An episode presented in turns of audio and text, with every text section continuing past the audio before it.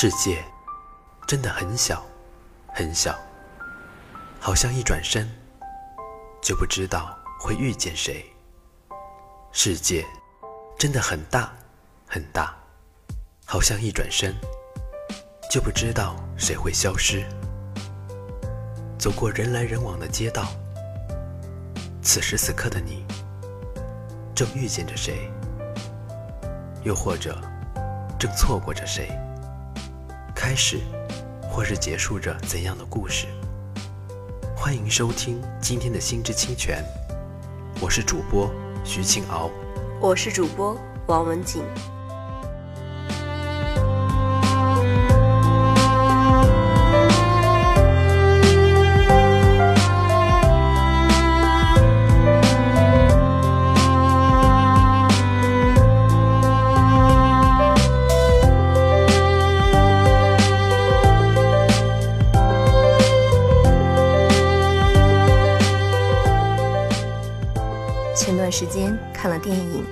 条狗的使命》，这是一个关于狗的故事。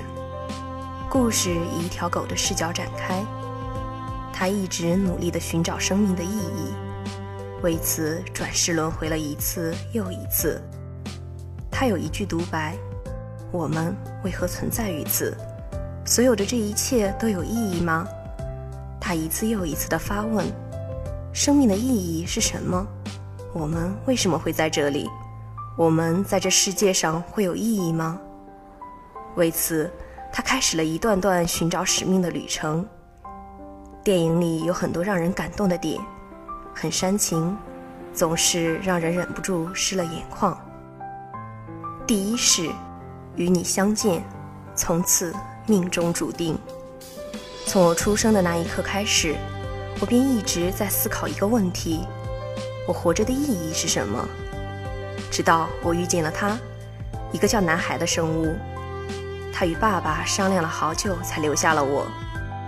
他兴奋地用手指挠着我的脖颈，我感到欢快无比，用力舔他的脸，表示我的欣喜之情。我知道这个男孩是我的了。我养了一个男孩，名叫伊森。我的使命就是在他身边，让他开心。我与伊森度过了无数个日夜，从无忧的童年时代到懵懂的青年岁月，我陪他经历家庭变故、赛场巅峰、甜美初恋与意外灾难。在他离家去读书的日子里，我每天都在农场翘首以盼，期待他的绿色车子再次出现，期待他走向我，像从前那样，将我们的玩具向远方抛出。然后俯身跪下做我的跳板，让我借力飞奔出去，在空中画出完美的抛物线。可我渐渐觉得累了，我不再想和那只小毛驴玩，不再像以前那样喜欢追着自己的尾巴引得家人开心欢笑，不再贪吃肉食，不再愿意活动。他们带我看了兽医，我闻得出，看得到。妈妈、外公和外婆都非常难过。我听见外公打电话说：“伊森，回来吧。”再一眨眼，你已出现。你的眼中充满了忧愁与心疼。你像以前那样，抚摸着我的脖颈与毛发，呼唤我。可是伊森，我好累啊，我可能要睡一会儿了。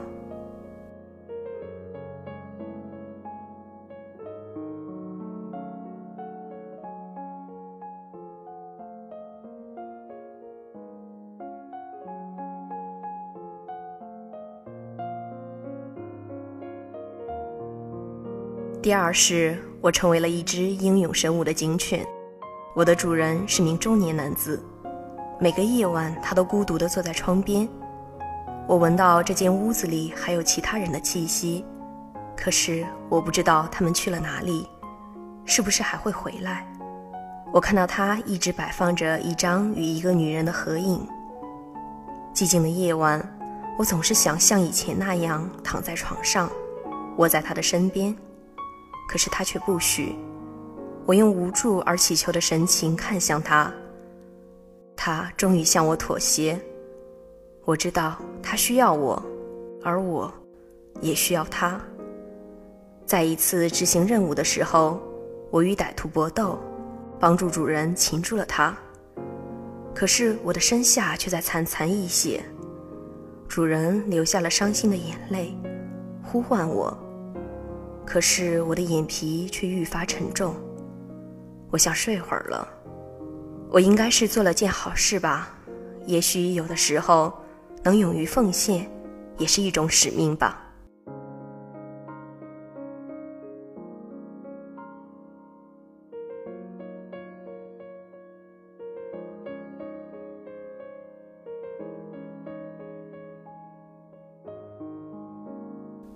第三是。读懂你心，从威风凛凛的警犬变成短腿柯基，我实在是有点无法理解。好在，我遇到了一个特别有爱的主人，我总是能猜到他在想什么。他有时候会边泡澡边流泪，对我说：“也许我们只有彼此了，让我们好好一起生活吧。”他甚至说。有时候能感到我在知道他想什么。如果我是她男朋友就好了。我闻得到，那是一种悲伤的情绪。直到有天，我在公园遇到一只漂亮的母狗，一见倾心，却发现它的主人也正是前阵子约主人出去的那位同学。一段时间后。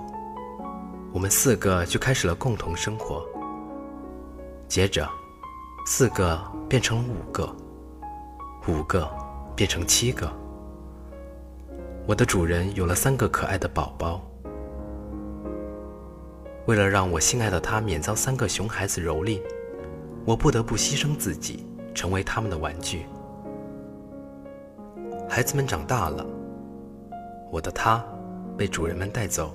却再也没有回来。这样的分离，我前几世都经历过，大概也有些懂了。也许是时候了，我又该离开了。这一世，我的使命也许就是帮助别人，帮他们敞开心扉，勇敢地迈出舒适区，去接受或追求那份爱。我还会怀念我们四个依偎在一起。那温暖的日子。第四是命运轮回，只为与你相遇。我一出生便成为出售的货品，任人挑选。虽然经历了一些伤心事，但你还在，我还在，就够了。虽然贝利经历了一次又一次转世。变成了不同的模样，但是他很享受这个过程。他一直觉得抚慰人心的感觉真好，哪怕是不同的主人，他也会在短暂的时光中陪伴着他们。狗是人类最忠实的朋友，它有人性，善良、温顺、聪明、友好，可是。它却仅仅只能陪主人度过几十年光阴。那短暂的几十年时光，对人类来说或许不算什么，而对狗来说，却是它的一生。贝利的四个转世虽然不尽相同，但他却始终记着伊森。四个轮回后，他依旧像最初那样，坚定地走到哪怕已经白发苍苍的伊森面前。想和过去一样，守护他一辈子。原谅我，我只能短暂的陪你一辈子。你的十年不过短短一瞬，但对我而言，却已经是我的一生。我看着你从男孩变成少年，再变成大人，却无法一直陪着你，无法和你分享喜怒哀乐。无法永远待在你身边，就好像杯里内心的独白。如果我可以让人们微笑，那就是我存在的意义。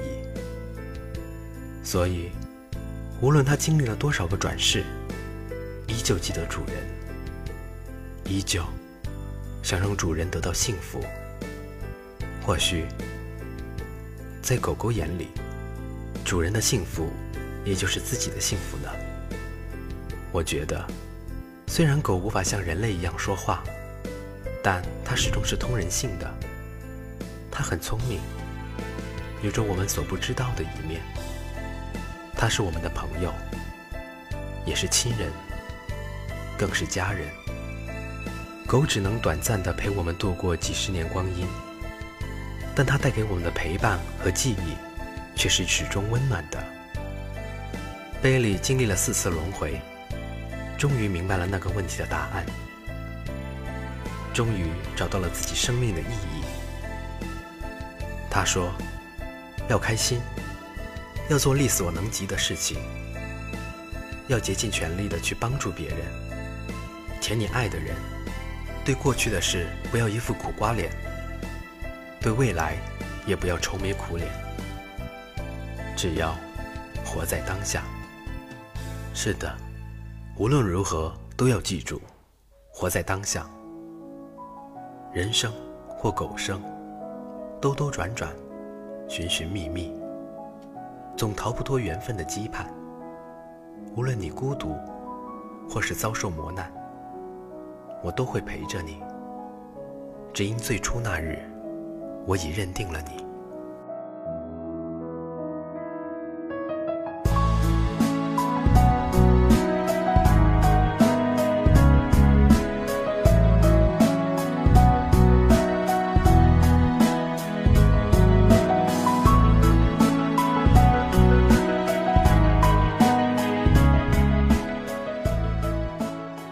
一个人自从出生开始，便面临各种选择。有的人犹豫不决，迟迟无法做出决定，而错过了最佳时机；有的人武断大意，鲁莽选择后又留下些许的遗憾。假如上帝给你一次可以重新选择的机会，你还会坚定不移地坚持现在的选择吗？如果一切能重来的主人公安德鲁，在经历种种选择之后，生活发生了巨大的变化，却在遇刺之后回到了过去。这不禁引起了读者的遐思。本书的开头让人觉得非常乏味，主角通常是工作、饭馆、家三点一线。作者日记式的记录着主人公流水账般的生活，直到他在一个酒吧重遇少年时代的恋人，又在结婚的前夕在另外一家酒吧遇到了一个令他一见钟情的神秘女郎，故事开始变得有趣起来。他在结婚当天抛弃了妻子，当他意识到自己做错了，决定挽回妻子的时候，却在晨跑时被人刺伤，生命垂危。在他处于意识模糊的状态阶段，他想起结婚之前去改礼服的时候，把自己的挣扎告诉了裁缝扎内蒂先生。裁缝告诉他，生活并非现代的机器，只需按下按钮就可以将选中的部分再重演一次。生活中没有任何退回到过去的可能。然而，当他醒过来时，发现自己回到了两个月之前的时候，他想，很显然，扎内蒂先生错了。他有了第二次机会，挽回他的错误，挽回他的婚姻和心爱的人，还有挽回自己的生命。究竟是谁想要了他的命？是嫉妒他成就的同事？还是因为他的背叛，怒火中烧的妻子，亦或是因为他的报道揭露的事实而改变了生活轨迹的无名氏。他只有六十二天的时间去解决这一切。随着故事的展开，主人公抽丝剥茧，一点点揭开，一点点揭开掩盖着事实真相的帷幕。形形色色的人物逐一登场，睿智的退休老警察。爱嫉妒的同事，热心可爱的挚友，美丽敏感的未婚妻，年轻有为的神秘上司，失去孩子的绝望母亲。作者以一个记者特有的温柔慈悲的目光洒向所有人，各色各样的人。在这个故事里，既没有完全无辜的好人，在这个故事里，既没有完全无辜的好人，也没有纯粹凶恶的坏人。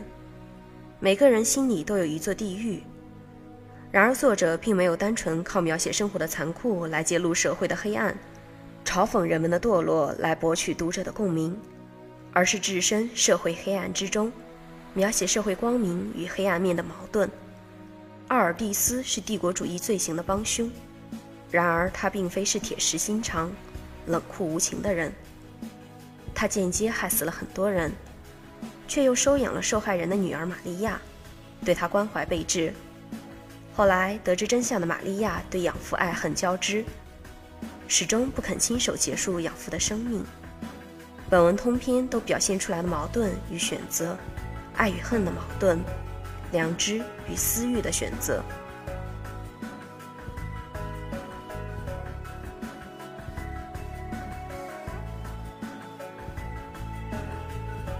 作者用自己满念温情。又不是幽默的文字，描写了亲情、爱情、选择和得失，无论是痛苦还是快乐，无论是正常还是扭曲。比如，西吉安德鲁的卡佩塔教授，当他发现自己收养的宝贝女儿竟是从亲生父母中抢来的孩子时，虽然痛苦，他却毅然把孩子送到亲生父母家里。尽管这样做使他妻离子散，但假如一切可以重来，他还会这样做吗？当自己的亲生儿子因为自己的原因被绑架，阿尔伯特却没有为了儿子去自首。假如一切重来，他还会坚持自己的选择吗？作者这种扑面而来的矛盾情绪、矛盾的是非观念、矛盾的事实真相、矛盾的正义与邪恶之间的亲情。与爱情是本书最大的亮点。无论是好人还是坏人，无论是警察还是罪犯，无论是伤害别人还是被伤害的人，归根结底，他们的本源都是人。他们是活生生的有血有肉的人。无论他们的行为是否值得尊敬，至少他们的生命值得尊敬。任何生命都值得尊敬。帕斯卡梅西耶在《里斯本夜车》里写过这样一段话：“我们总是无法看清自己的生活，看不清前方，又不了解过去，日子过得好，全凭侥幸。”这段话言简意赅地道出人类生存的困境。我们大多数人都是盲目的在人世中穿行，瞻前顾后，总是没有远见，冲动的而又懵懂地为自己下决定。又不能够承担这些轻率的决定所带来的后果，最后，往往是追悔莫及。老人们常说，这世上没有后悔药卖，否则，一切就简单多了。这不仅仅是一本披着奇幻外衣的悬疑小说，这是一本混合着冒险、奇幻、国际阴谋和爱情、家庭关系的小说。如同《费加罗文学报》中所评价的那样。从清新、爱情到悬疑，马克·李维在不同的写作风格之间游刃有余。他对情绪的掌控和文字的驾驭能力令人叹服。马克·李维是多变的，然而他写作风格依然贯彻始终，那就是清新、爱情和悬疑。而作者马克·李维并不是人们传统印象中的那种法国人。他并不盲目自傲，认为法国文化至高无上。他是一个典型的全球化作家，这个也许和他旅美的背景有关。多文化交融的背景使他的视野更加开阔，他又有足够的文化底蕴，可以为他笔下那些来自世界各地的主人公们代言。所以，无论是偷影子的人中法国青年的浪漫忧郁。还是伊斯坦布尔假期中英国绅士的古板，再到本书中美国新闻从业者追求真相的勇气，他都刻画的惟妙惟肖，没有丝毫的文化隔膜存在。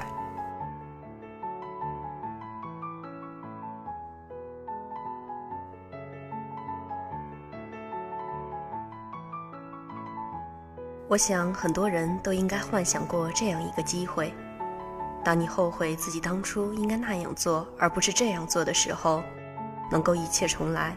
然而，谁也没有后悔药可以吃，谁也不能按下时光机器的按钮就回到从前。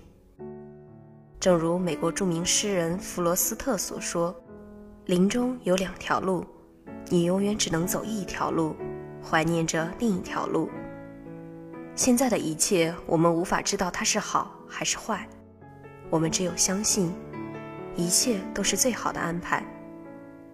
如果一切可以重来，生活会变得不一样吗？或许只是像小说里这样，该发生的还是避免不了，只是出现的顺序不同罢了。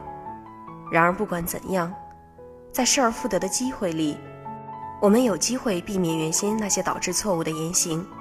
但谁又知道我们新的选择不是在导向另一种错误呢？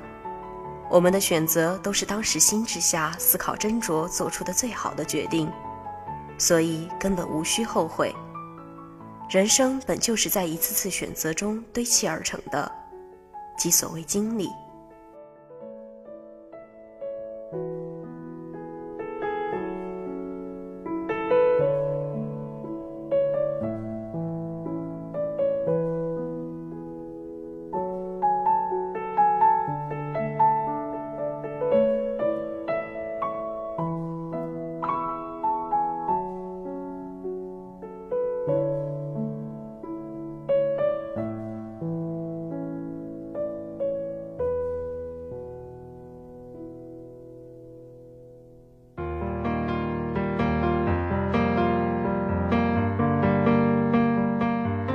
人从出生开始，每天都在一个又一个选择中度过。但是生活并非现代的机器，只需按下按钮，就可以让选中的部分再来一次，没有任何退回去的可能。我们的某些行为可能造成无法弥补的后果，一切都是如果。人生没有重来，迈出的每一步都是最重要的一步。当我们后悔做出的选择时，不如去珍惜、珍重。